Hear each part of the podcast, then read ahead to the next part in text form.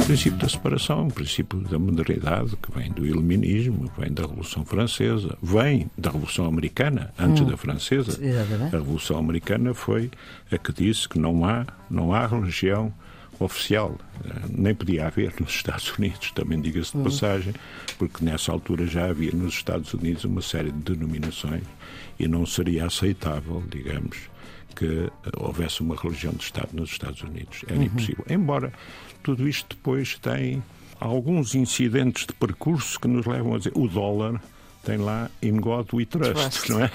Sim, não Portanto, há discurso na América que não Exatamente. Com... Eh, na Grã-Bretanha assistimos agora Sim. God Save the Queen, God Save the King, não é? Ah, Mas pronto, portanto, são países, sociedades que estão ainda muito impregnadas desse sentido religioso. E os uhum. Estados Unidos é, porventura, jura-se sob a Bíblia. Estamos com José Vera Jardim, é presidente da Comissão de Liberdade Religiosa, que é um órgão de consulta do Parlamento e do Governo. Este é um cargo que José Vera Jardim ocupa desde 2016, sendo que é um dos principais responsáveis pelo texto da Lei da Liberdade Religiosa logo no princípio do século, em 2001, e que nasceu, talvez falemos sobre isso, eh, que nasceu por causa de uma rua proibida onde não podia ir brincar uh, nas Caldas da Rainha. Bom, este sorriso, esta. Falhou-se esta, essa história. Bem, essa história é tem, é boa. Ela tem algum fundamento, tem algum fundamento. Foi deputado durante cinco legislaturas, mais de duas décadas, de 1987 a 2009, mas durante uma destas legislaturas foi Ministro da Justiça, de 95 a 99, no governo de António Guterres, no final do século passado. É advogado de profissão e ainda mantém, já depois dos 80 passados, escritório montado é um político agora retirado da vida política ativa. Logo a seguir ao 25 de Abril foi secretário de Estado dos Governos Provisórios. Doutor Vera Jardim, agradeço muitíssimo a sua disponibilidade Nada. para ajudar os alunos que estão nos últimos anos do secundário, mas também quem quer saber mais e que ouve aqui a Antena 1 neste serviço público Bloco de Notas. Nós hoje vamos querer saber mais sobre religião e é precisamente por causa disso e por ser um perito nesta matéria que aqui está que Olha, se podem antes, caracterizar. Antes de entrar nisso, deixe-me saudar a sua ideia de fazer um programa sobre esta matéria, porque é uma matéria que é bastante esquecida muitas hum, vezes. E é tão importante, uh, não é? E eu acho que é muito importante, como vou procurar demonstrar. Há Estados que têm como Nas religião suas constituições. Portugal teve, teve até à República. Até, até à República. Certo. A religião oficial do Estado era a Igreja Católica, malgrado o liberalismo, malgrado todos os movimentos que até à República... Até 1910. Até 1910 a Igreja Católica foi a religião oficial do Estado. Não foi durante a República, obviamente. Hum, claro. Embora a guerra entre aspas, a guerra entre o governo hum. e a hum. Igreja Católica tenha sido uma característica da República, dos primeiros anos da República. Depois Sim. houve a República Nova, que já teve uma posição bastante diferente em relação à Igreja Católica. E mesmo no tempo do salazarismo, caetanismo, da ditadura, uhum. nunca a Igreja Católica foi aceita como a religião, foi proclamada como a religião oficial do Estado. Embora uhum. houvesse, naturalmente, muitas pessoas, deputados, etc., da antiga Assembleia Nacional, fosse o que fosse, que pretendiam, pretendiam isso, pretendiam que fosse consagrada na Constituição a religião católica como religião oficial do Estado. Mas aí Salazar não deixou? Não.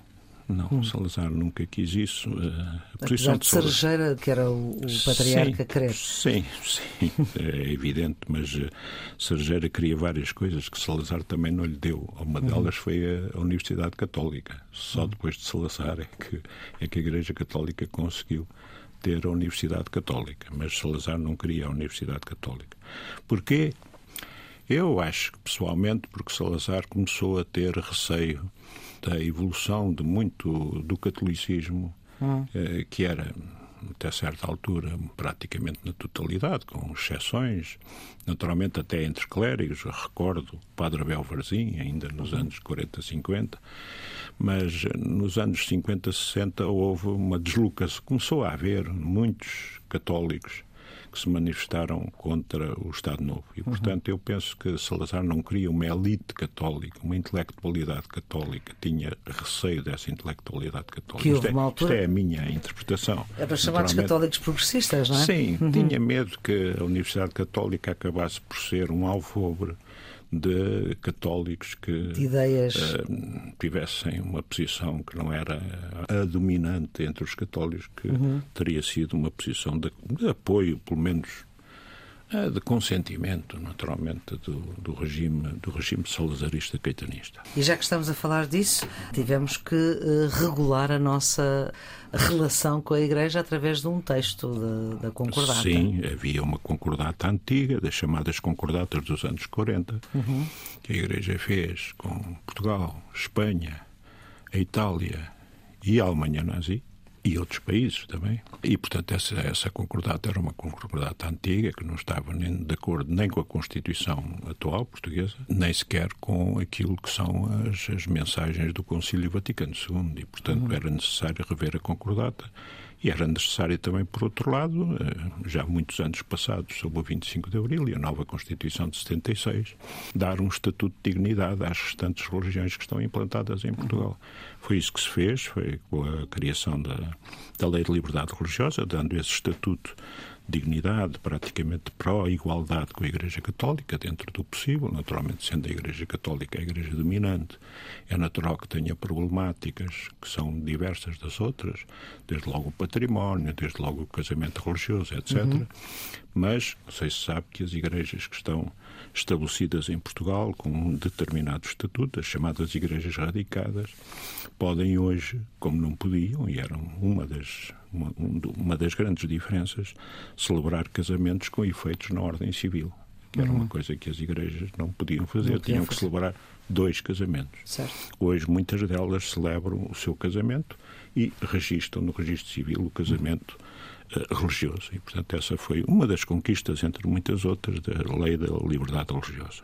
Mas falando da, da, das relações entre Estado e Igrejas, é uma grande conquista da modernidade a separação entre Igreja e Estado. É mesmo uma das grandes conquistas e a Igreja aceitou. A Igreja aceitou no Vaticano II e continua a aceitá-lo. A Igreja percebe que não tem, não tem nenhum interesse em estar ligada, digamos, ao Estado. E o Estado percebe também que tem que, que uma coisa é o reino de César, outra uhum. coisa é o reino de Deus. Uhum. E, portanto, essa foi uma conquista. A César o que é de César. Exatamente. É Deus, é Deus o, que é. o que é de Deus. E, portanto, esse princípio da separação é hoje um princípio praticamente universal. Mesmo nas igrejas, ou mesmo nos países que têm uma, uma igreja oficial, oficial isso não significa que haja menos liberdade religiosa. Quer dizer, e que as outras igrejas não sejam reconhecidas uhum. e não tenham os seus direitos. Mas quais são os países hoje, por exemplo, na Europa, quais são os países hoje? A Grã-Bretanha, a Grécia, que têm a Dinamarca. A religião oficial. na lei. Sim, uhum. na lei. Que eu, que eu me recordo são essas três. Grã-Bretanha, Grécia, Dinamarca. Grécia, Dinamarca. A Grécia é a Igreja Ortodoxa. Sim. Que é outro ramo que é outro ramo do cristianismo. Obviamente, cristianismo. esse ramo do cristianismo vem do grande cisma que houve entre Roma e Constantinopla. Com a queda de Roma, enfim, a história é complexa, complicada. Uhum. Dá-se naturalmente a emergência da Igreja Ortodoxa com sede em Constantinopla, continua a ser, ainda hoje. Constantinopla, embora, que é Istambul. Que é, sim, que hoje é Istambul. Que hoje é Istambul, que hoje, Turquia. Uh, que hoje é um Estado, ou melhor, uma sociedade islâmica uhum. e, e, um Estado islâmico, embora a partir da Revolução da Ataturk uh, em 1923 houvesse, houvesse, digamos, essa divisão entre Igreja e Estado, mas na hum. situação atual isso não é não. tão visível. Já é, foi mais, é já foi visível. mais. É? Infelizmente não é tão hum. visível. Mas, portanto, mesmo nesses, nesses países, poder-se-á dizer eu, obviamente, que acho que os Estados deviam fazer um caminho para, digamos, as suas constituições não proclamarem nenhuma igreja como a igreja oficial do Estado. Hum. Mas dir-se-á, nesses países não há liberdade religiosa, é evidente que há. É evidente que há. Agora, é Nesses três que, que estamos a falar, esses sim. três que estamos a falar. Portanto, a Grã-Bretanha, a, Grécia e Dinamarca. A Grécia já teve problemas. Pois. Porque a Grécia tinha uma, uma visão de que as pessoas das outras religiões que fizessem proselitismo poderiam ser condenadas. Chegaram uhum. a ser condenadas. O Tribunal Europeu dos Direitos do Homem revogou essas decisões. Uhum. E a Grécia tem feito um caminho para aceitar, aceitar as outras religiões, mas perseguia algumas por, por proselitismo. Há religiões muito prosélitas, falámos há um bocado das testemunhas de Jeová, é um uhum. exemplo típico, uhum. mas de um modo geral os evangélicos têm também uma tendência, enfim, faz parte da sua religião, quer dizer, uhum. convencer outro a aderir àquilo que julgam que é o bem, que é a salvação das pessoas. Bom, e portanto, eh, aliás, a, a lei da liberdade religiosa e a Constituição permitem entre nós que as pessoas façam eu não queria chamar-lhe propaganda, mas falta-me agora um termo melhor. A evangelização? É, é, a evangelização está muito ligado está muito ligado ao evangelho é? mas que mas que possam que passem tentar... a palavra não é? sim que com... sim. procurem convencer outro que a verdade Traz está deste também, lado é? está deste lado e a tua salvação está aqui e portanto hum. há várias religiões que têm essa essa tendência, os evangélicos, as testemunhas de Jeová, hum. e de um modo geral, todas as religiões, toda a pessoa que é profundamente religiosa. Eu tenho, tenho, amigos que são profundamente religiosos e que estão noutras religiões e que muitas vezes me tentam convencer que a sua religião. Eu não, não acho mal nisso, quer dizer, é como a gente discutir alguma coisa da cultura e dizer: olha, a minha cultura é melhor que a tua. A minha religião aqui é mais sério, porque a salvação está muitas vezes na, na religião, embora muitas religiões não, não afirmem de um modo definitivo que só, só a sua igreja salva.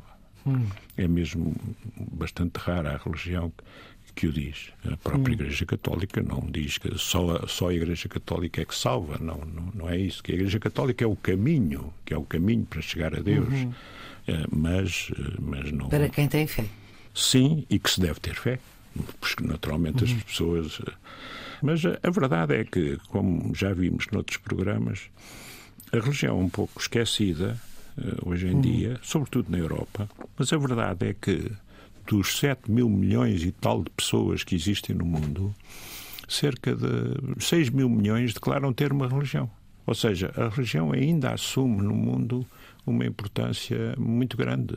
Bom, mas estávamos a falar da, da, da, separação. O princípio da separação é um princípio da modernidade que vem do iluminismo, vem da Revolução Francesa, vem da Revolução Americana, antes hum, da Francesa. Exatamente. A Revolução Americana foi a que disse que não há, não há religião oficial. Eh, nem podia haver nos Estados Unidos, também diga-se de hum. passagem, porque nessa altura já havia nos Estados Unidos uma série de denominações e não seria aceitável, digamos, que houvesse uma religião de Estado nos Estados Unidos. Era uhum. impossível. Embora tudo isto depois tem alguns incidentes de percurso que nos levam a dizer o dólar tem lá In God We Trust, Trust. não é?